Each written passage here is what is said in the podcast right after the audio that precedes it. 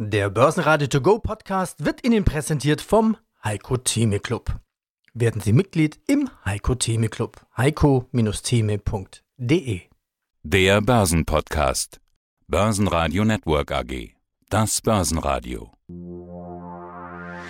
Marktbericht.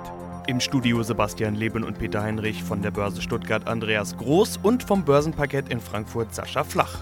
Außerdem hören Sie diesmal Christoph Nanke, Leiter Finanzen und Investor Relation von Fraport, zu den Quartalszahlen der österreichischen Post den Leiter IR Harald Hagenauer und zu den Zahlen von Rosenbauer CFO Sebastian Wolf, außerdem Wikifolio-Trader Markus Rimmelin aka Audiofile zu seiner Strategie. Diese und mehr Interviews hören Sie in ausführlicher Form auf der Börsenradio-Website oder in der Börsenradio-App. Also doch wieder Minus. Zu Wochenschluss verliert der DAX wieder und beendet damit nach der Gegenbewegung der letzten Tage die Woche doch mit Minus. Diesmal war es ausnahmsweise nicht der Handelskrieg, sondern Europa, das zu Sorgenfalten führt. In Italien ist die Regierung gescheitert und der Rechtspopulist, Innenminister und Lega-Chef Matteo Salvini will Neuwahlen. Entgegen aller Trends legen die Renditen der italienischen Staatsanleihen zu auch über den Brexit wird wieder gesprochen, denn die britische Wirtschaft schrumpft erstmals seit dem Jahr 2012 wieder. Das britische Pfund sinkt auf den tiefsten Stand seit Anfang 2017. Im Großen und Ganzen erholt sich die Stimmung an den Börsen in dieser Woche also nicht, sondern ist wieder umgeschwenkt. Schlusskurs am Freitag 11.694 Punkte, minus 1,3 Prozent.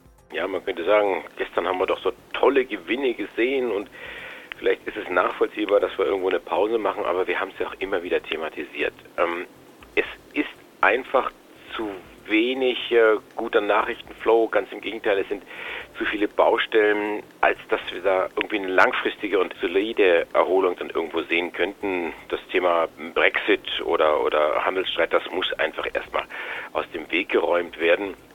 Und so haben wir dann quasi immer im Tagesverlauf den, die Nachrichten beziehungsweise auch dieses äh, große Übergeordnete, dass wir in dieser Woche wohl mit einem Verlust rauslaufen. Ich habe mal nachgeschaut, äh, Freitag vor einer Woche sind wir mit 11.872 Punkten raus und jetzt dann doch ja, knapp 150 Punkte niedriger. Also das wird eine verlustreiche Woche.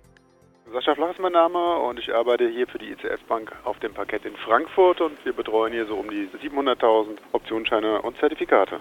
Wir sind ja auf der Suche nach den Trends vom Parkett bei euch in Frankfurt. Was sind denn jetzt die meistgehandelten Scheine? Ich vermute, Gold war auch dabei. Gold stand jetzt bei 1500 Öcken. Öcken? Ja, bei äh, 1500 Dollar, das hat sich gut behauptet. Also die, durch die ganzen Unsicherheiten im Markt haben sich dann doch ein paar Anleger mehr und mehr in den Hafen des Goldes oder die Sicherheit des Goldes geflüchtet. Also wir stehen aktuell so um die 1500 Dollar, so wie das Silber konnte gut mitziehen, der kleine Bruder vom Gold, das war 17 Dollar. Und da haben wir natürlich auch in unser Portfolio schöne Produkte drauf. So wurde zum Beispiel ein Turbo auf Gold gehandelt.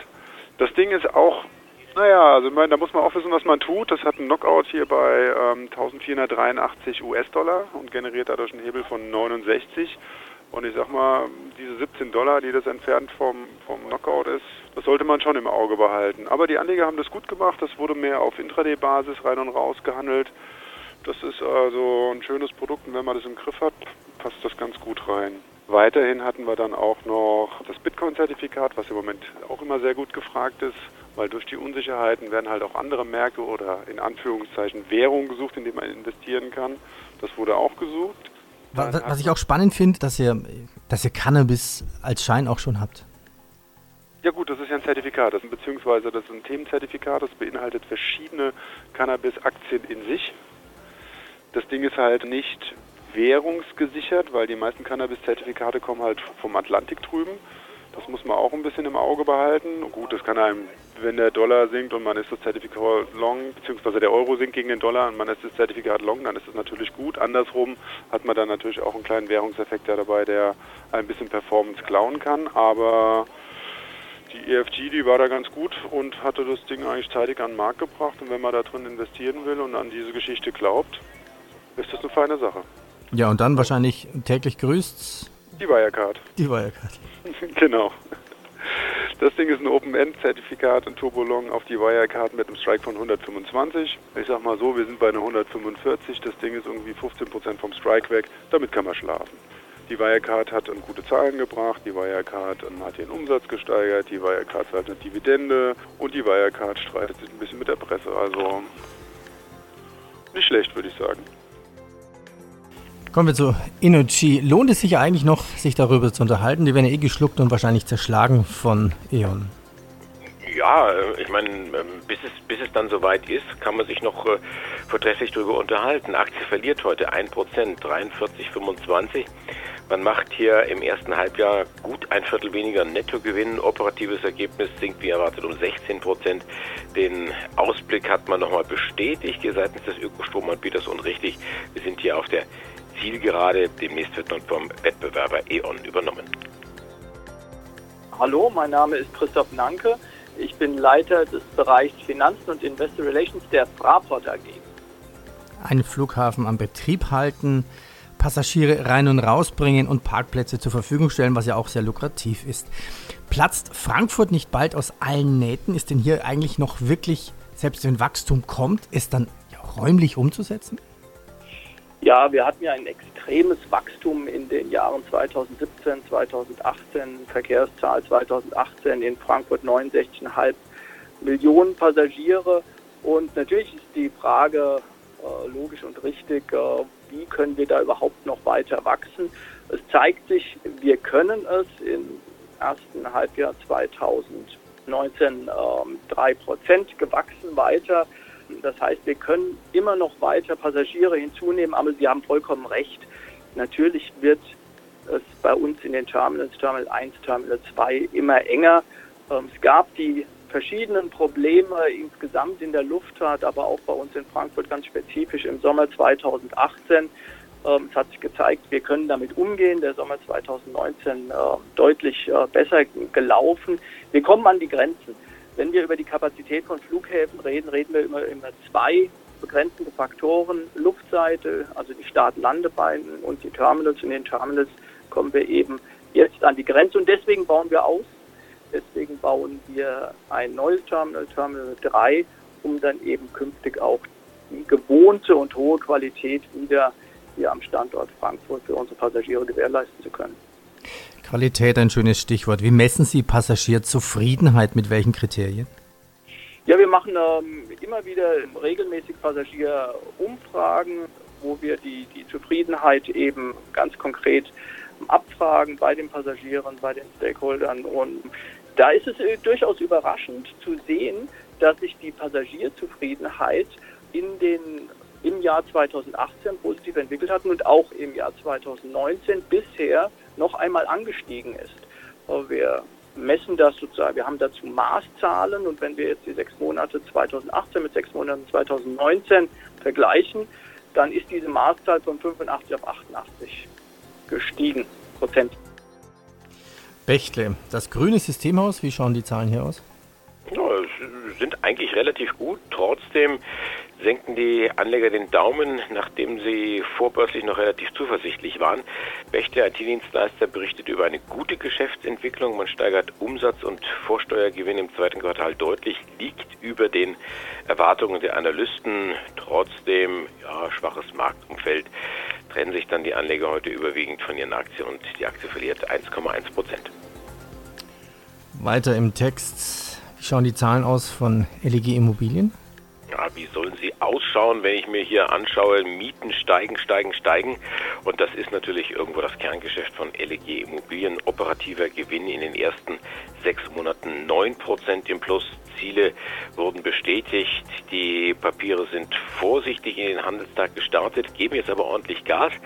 LEG notieren bei 107,55 Euro und das ist ein knackiges Plus von 1,7 Prozent, was mich so ein bisschen wundert, weil ja, wir sind eigentlich von den Immobilienunternehmen in der Vergangenheit irgendwo verwöhnt worden, sodass die Erwartungshaltung auch relativ weit oben lag. Aber wie gesagt, der Markt hat recht, knapp 2 Prozent plus für LEG. Guten Tag, mein Name ist Harald Hagenauer, Head of Investor Relations der Österreichischen Post. Optimismus ist auch ein gutes Stichwort. Offenbar zeigen sich die Anleger ja heute optimistisch. Ich habe gerade gesehen, die Aktie deutlich klarer ATX-Gewinner, momentan fast 6%, mehr als 5,5% im Plus. Okay, es gab einiges an Nachholpotenzial. Auf 12 Monatssicht haben sie rund ein Viertel an Wert verloren. Auf der anderen Seite, ja, was gefällt den Anlegern so gut? Sie als IR-Chef sind ja nah dran an den Investoren. Ist das, wie Sie eingangs gesagt haben, dass vielleicht die Entwicklung doch ein kleines bisschen besser war, als Sie vermutet haben? Oder ist das dieses Bekenntnis zur Dividende? Was treibt die Aktie heute? Na, man muss ein bisschen den Zeitraum der letzten Monate und Quartale berücksichtigen, glaube ich, und auch andere Postgesellschaften ansehen. Es gab äh, gerade im Segment der Postgesellschaften, und, und, und da nehme ich mit, mit in, in den Basket die, die deutschen Kollegen, die belgischen Kollegen, die Portugiesen, doch viele Fragezeichen, wohin diese Postwelt geht. Kann man Stabilität darstellen? Gibt es mehr Risiken als gedacht? Ja? Und da gab es in der ganzen Postwelt einige Fragezeichen und einige, leider auch einige Enttäuschungen, die vonstatten gingen und dadurch sind, sind die Kurse überall von allen Börsen sehr unter Druck geraten. Ja. Und wir haben es auch die letzten Tage gesehen bei der Publikation anderer Gesellschaften, dass jeder, jedes positive Signal, jedes Stabilitätszeichen dann auch gerne wieder positiv aufgefasst wird und positiv gesehen wird und dann zu Kursausschlägen nach oben führt. Viele Zahlen. Komm, machen wir noch eins. Wo steht denn Karl Zeiss? 94,90 Euro, mehr oder weniger unverändert, ganz leicht im Minus. Dabei sieht es auch hier zahlenmäßig gar nicht mal so schlecht aus. Man traut sich zu, bei der Umsatzentwicklung noch ein bisschen mehr draufzulegen. Wie viel hat mir das nicht ganz genau gesagt.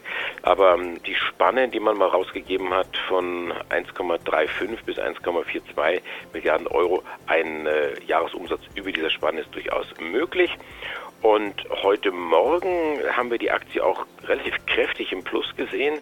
Ja, guten Tag, Sebastian Wolf, Finanzvorstand von der Firma Rosenbauer. Stand jetzt steigt ja der Umsatz, also der Gesamtumsatz ja auch ganz gut, 12% plus auf 394,6 Millionen Euro. Das Problem liegt eher woanders, nämlich im Gewinn.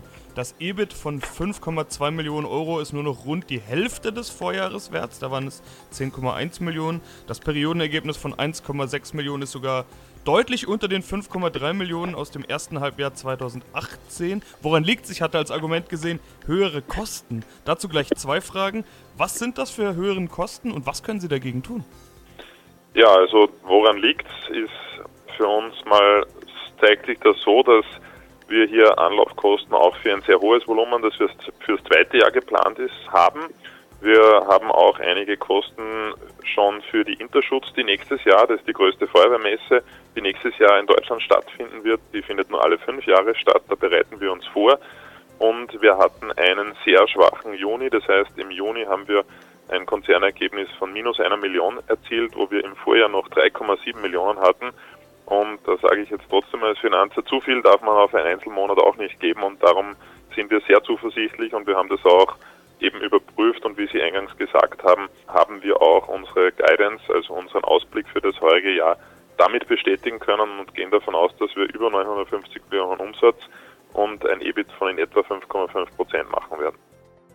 Ja, mein Name ist Marius Rümmelin, ich bin 27 Jahre alt, wohne in der Nähe von Freiburg in Baden und äh, mein Tradername ist Audiophile, das Wikifolio das ich hauptsächlich betreue, heißt Internet der Dinge, Strich Technologie. Deine Performance sieht auf jeden Fall schon mal ganz gut aus. 88% plus seit Anfang mhm. 2016. Fast noch wichtiger, auch ein Plus auf 12 Monats Sicht. Das kann nicht jeder von sich behaupten. Auch als Tech-Investor war das letzte Jahr ja nicht einfach.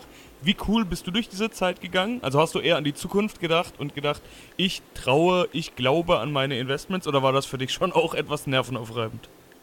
Mhm, also ich denke, es kann jeder transparent nachvollziehen. Ich habe jetzt auch nochmal aktuell reingeschaut. Äh, man sieht da schön den Trading-Verlauf. Und was man dann sieht, ist, dass da grob ein Jahr jetzt schon nichts mehr passiert ist, kein richtiger Trade mehr passiert ist. Und das zeigt ja eigentlich schon, dass ich tatsächlich eben die Werte ausgewählt habe, an die ich glaube in dem Bereich, die da passen, die da aktiv sind. Und eben diese Schwankungen, die es ganz normal gibt am Markt, im Alltag, jetzt ging es auch wieder etwas zurück durch die Unsicherheiten am US-Markt. Und ja, also das lässt mich dann eher kalt weil äh, ich bin eben so unterwegs, dass ich jetzt weniger jetzt in die Analyse gehe vom Aktienmarkt an sich, sondern eben wirklich in das Thema IoT investiere. Und solange das Unternehmen, was bei mir im Portfolio ist, dann noch in das Thema reinpasst, solange bleibt es auch drin. Wenn es nicht eben sich komplett abwendet oder komplett irgendwie das Management dagegen die Wand fährt. 26 Aktien hast du dabei, alle aus dem Tech-Bereich, wie du jetzt schon gesagt hast. Manche nicht klassisches Tech oder IoT, beispielsweise eine Siemens, aber du hast ja gerade schon gesagt, auch eine Microsoft ist dabei als IoT-Wert, die ja natürlich nicht nur IoT machen. Was genau. hältst du vom Thema Diversifizierung? Geht das dann über solche Werte? Macht das die Menge der Aktien, 26 Stück, dass du sagst, es werden ja schon nicht alle runterkrachen oder wie diversifizierst du? Also ein Teil fließt da auch so von, von den privaten Erkenntnissen rein. Das heißt, so als privater Anleger ist es immer schwierig, ähm, Stockpicking aktiv zu betreiben, weil es natürlich auch sehr zeitaufwendig ist. Und aus dem Aspekt macht es dann schon Sinn, breiter zu diversifizieren, dass wenn tatsächlich mal ein Bruchteil und ein Anteil von einem Unternehmen Schwierigkeiten hat, dass es dann etwas abgefedert wird. Zum anderen ist es aber definitiv sinnvoll, sich konkrete Firmen auszuwählen, weil ich meine, ich habe ja das Thema IoT, das heißt, man muss schon gucken, passt es auch wirklich was, das sich im Portfolio befindet. Und entsprechend, ja, ist es eben so eine Mischung aus äh, Konzentration. Aber was man jetzt auch sieht, ich habe jetzt auch nochmal geschaut, in dem letzten Jahr, also seit dem letzten Interview, habe ich jetzt noch nochmal die Positionen reduziert um vier, fünf Stück, um einfach da eine bessere Konzentration nochmal zu bekommen. Und eben genau das Thema, wenn das thematisch nicht mehr richtig passt, dann nehme ich auch mal Werte dann aus dem Wikifolio raus. Börsenradio Network AG Marktbericht. Der Börsenradio To Go Podcast wurde Ihnen präsentiert vom Heiko Theme Club. Werden Sie Mitglied im Heiko Theme Club. heiko-theme.de